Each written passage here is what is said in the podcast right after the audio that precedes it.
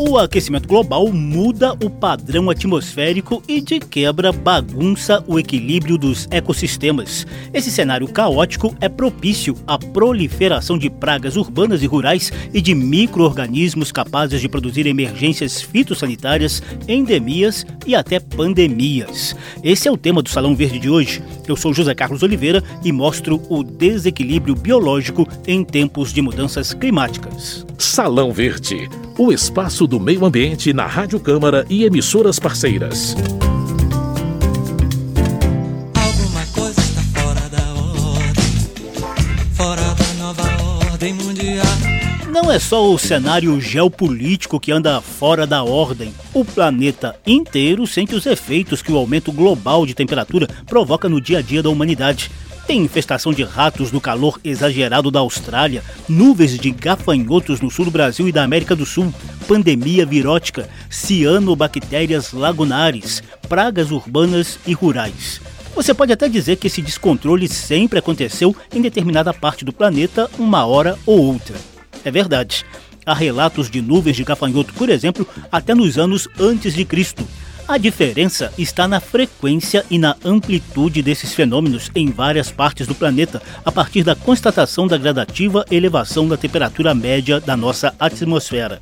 Para verificar a quantas anda esse desequilíbrio biológico aqui no Brasil, Salão Verde traz os estudos de dois cientistas. Um deles é o biólogo Mário Moscatelli, mestre em ecologia e especialista em gestão e recuperação de ecossistemas costeiros. Junto às alterações climáticas que já estamos observando há algum tempo, mas que vêm se intensificando, existem consequências diretas não só na vida humana, como na vida dos ecossistemas ecossistemas que terão de se adaptar a essa nova realidade climática. O outro convidado do programa é o agrônomo Alexander Machado Awad, pesquisador da Embrapa e especialista no manejo integrado de pragas de pastagens. Os fatores do ambiente têm efeitos diretos na biologia, na dinâmica populacional dos insetos, por meio de alterações que esses fatores climáticos promovem na qualidade das plantas e, consequentemente, vão promover efeitos nos insetos. Apesar da importância deste tema, poucos trabalhos já foram realizados no Brasil a respeito das mudanças climáticas sobre os insetos em geral.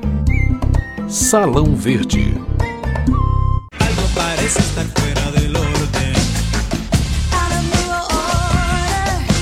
Para começar, a gente fala do impacto dos recentes volumes recordes de chuva nos ecossistemas costeiros. Só para lembrar, Ano após ano, o Brasil vem registrando dilúvios cada vez mais intensos.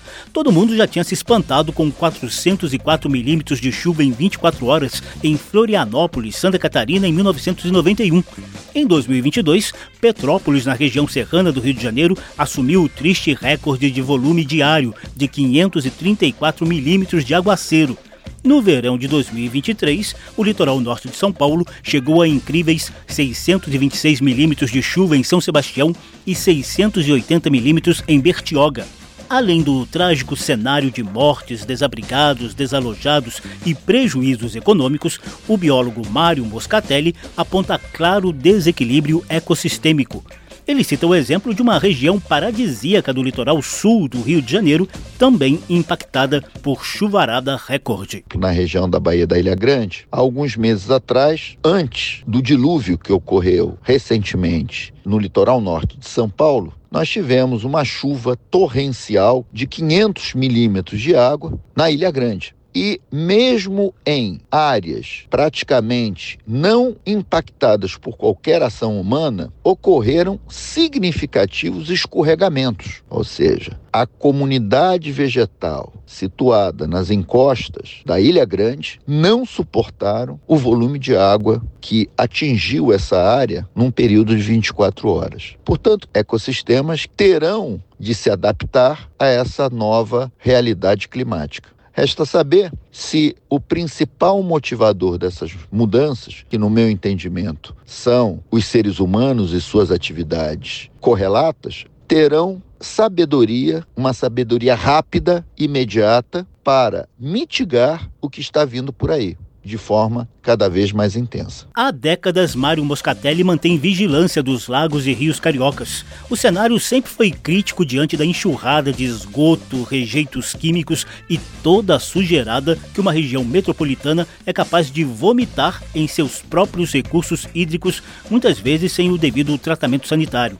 As mudanças climáticas também trazem um ácido tempero a mais nesse caldo de poluição, segundo Moscatelli. Em relação à resposta dos ecossistemas às modificações climáticas, uma coisa chama bastante a atenção em relação à produção de cianobactérias, por exemplo, no sistema lagunar da Baixada de Jacarepaguá localizado nos bairros de Jacarepaguá, Barra da Tijuca, Recreio dos Bandeirantes. O que a gente tem observado desde o final do século passado é que, em virtude das condições de profunda insalubridade gerada pela falta de saneamento universalizado, a bacia hidrográfica local é um imenso valão de esgoto que gera uma overdose de nutrientes no sistema lagunar e, principalmente nos meses mais quentes, no verão, portanto, era observada a explosão demográfica dessas cianobactérias, que no caso são inclusive cianobactérias hepatotóxicas, produzem toxinas que geram impacto no fígado dos animais que têm contato com essa água.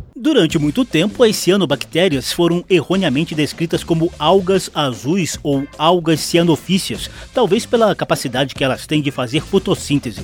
Mas elas não são algas não. As cianobactérias são micro-organismos que podem ser encontrados em formas de bastonetes, filamentos e falsos filamentos costumavam se reproduzir rapidamente em algumas épocas do ano, mas essa reprodução está mais acentuada ultimamente, como revela Mário Moscatelli. De 10 anos para cá, o que tem se observado é que aquilo que era concentrado no verão a explosão demográfica dessas cianobactérias, elas têm se apresentado praticamente no ano inteiro. Ou seja, o esgoto, infelizmente, é lançado diariamente e esse volume de nutriente não é uma coisa assim sazonal. No entanto, o calor era, era, porque agora já não é mais. Praticamente o ano inteiro se mantém uma temperatura bastante elevada e por conta dessa temperatura, você tem um ingrediente climático que propicia a multiplicação permanente, para não ser muito pessimista, quase que permanente de cianobactérias no sistema lagunar da Baixada de Jacarepaguá, gerando não só um problema de natureza ambiental, como de saúde pública, porque essas toxinas, durante o período de maré baixa, atingem a Praia da Barra. O biólogo Mário Moscatelli constata que o estrago é muito grande em todo o ecossistema lagunar, já que essas cianobactérias integram o chamado fitoplâncton, servindo de base para toda a cadeia alimentar nesses rios e lagos. Isso gera uma contaminação quase que permanente para todas as populações de animais que ainda sobrevivem no sistema lagunar. Portanto, essa questão das mudanças climáticas não são exclusivamente associadas com uma alteração no padrão climático, mas com consequências diretas em termos de contaminação, de poluição em áreas bastante degradadas pela ação humana. Como os projetos de despoluição de rios e lagos fracassam no país inteiro, a solução paliativa tem sido a maior atenção dos órgãos responsáveis pelo abastecimento de água potável, a fim de evitar a reprodução desenfreada de cianobactérias nas fontes dos principais reservatórios. A CETESB, Companhia Ambiental do Estado de São Paulo, lista as enchentes como possíveis causas de mortandades de peixes o lamaçal que escorrega das encostas e o lixo das cidades podem assorear rios e lagos, reduzir a oxigenação disponível e mudar abruptamente os parâmetros de qualidade de água. Imagine então a gravidade desse cenário diante dos volumes recordes e da maior frequência das enchentes. No auge da pandemia de Covid-19, Salão Verde produziu algumas edições com foco na busca de explicações para o surgimento repentino de micro-organismos tão letais como o coronavírus.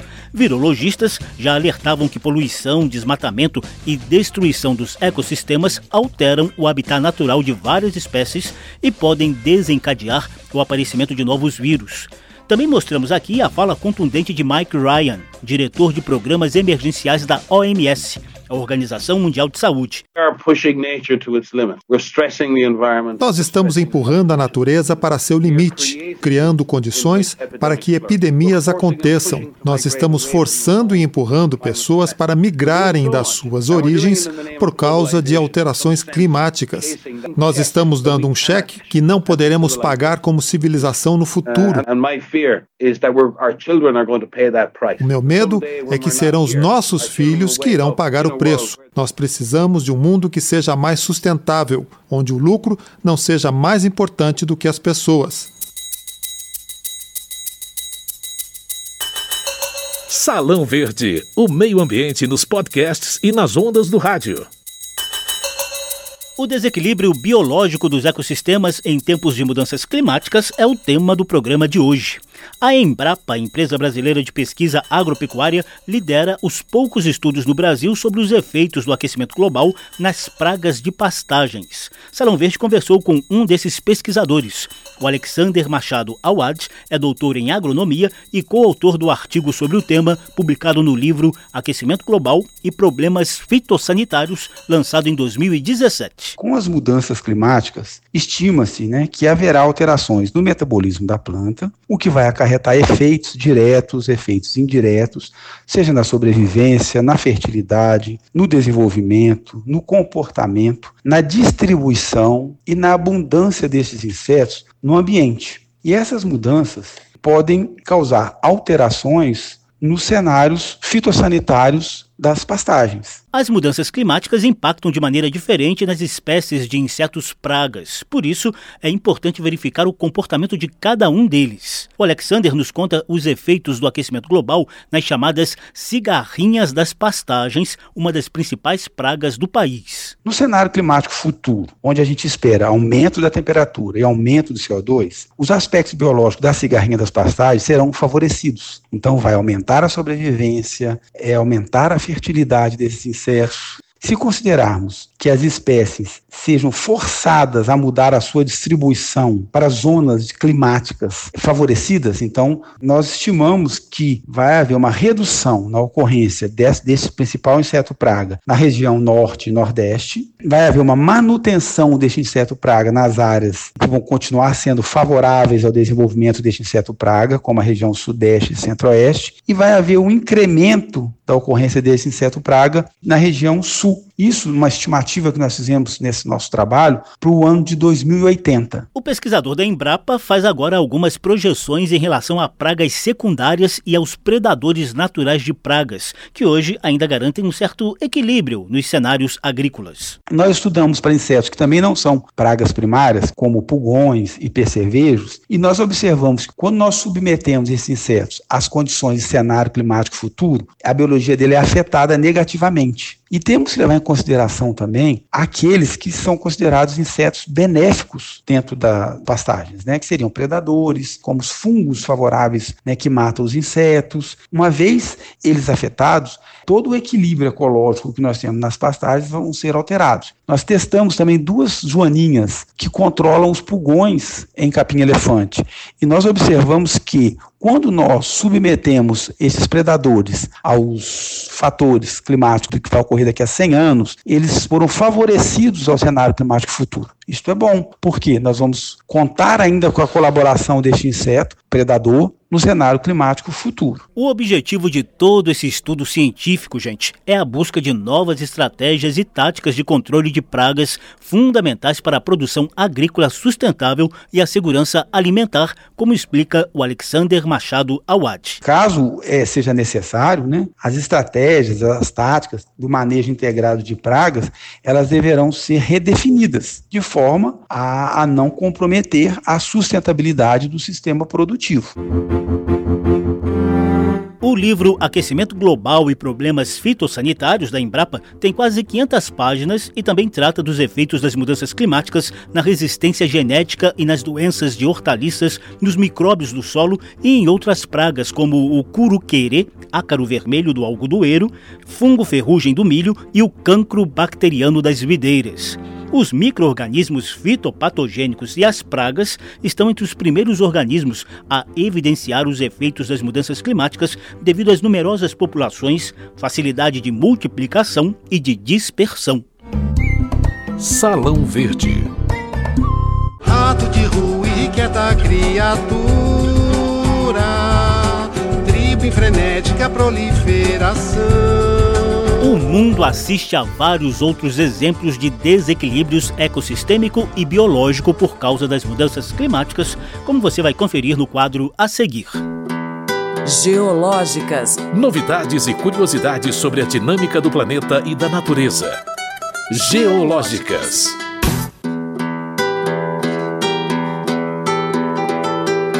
De vez em quando, algumas espécies de animais se reproduzem além da conta e infestam determinadas áreas do planeta. O litoral norte do Brasil, por exemplo, está em alerta devido à proliferação do peixe-leão, uma espécie originária do Oceano Pacífico, mas que vem ganhando terreno no Caribe e no Atlântico por variados motivos. O peixe-leão é extremamente predador e pode alterar o ecossistema do nosso litoral. Rato, rato, que a roupa, que a raba do rei do morro, que a roda do carro.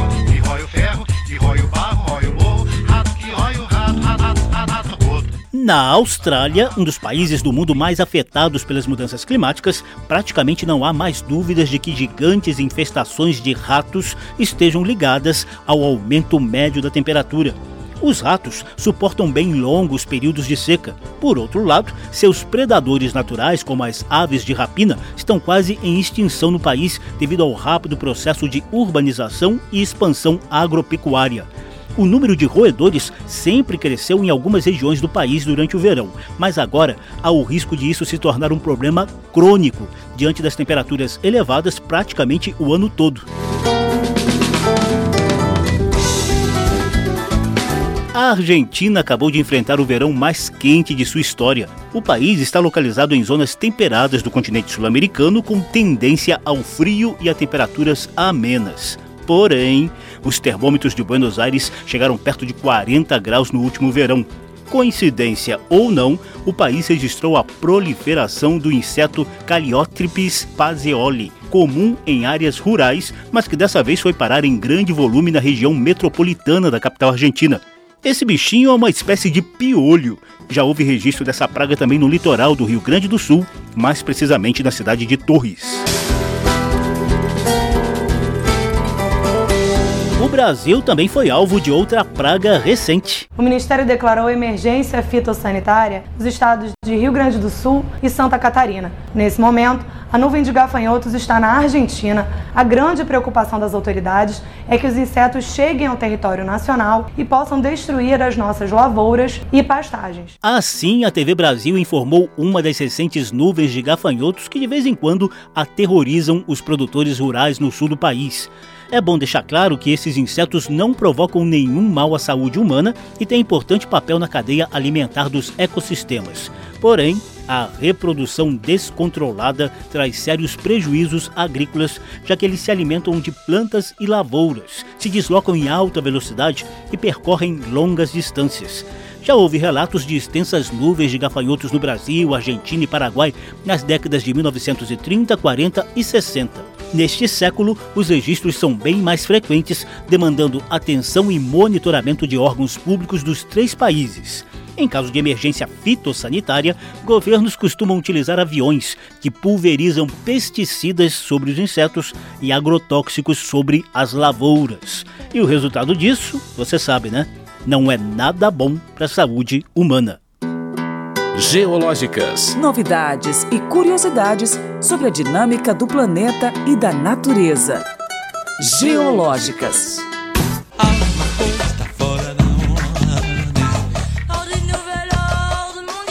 Ilustraram o programa de hoje trechos das músicas Fora da Ordem de Caetano Veloso e Ode aos Ratos de Chico Buarque.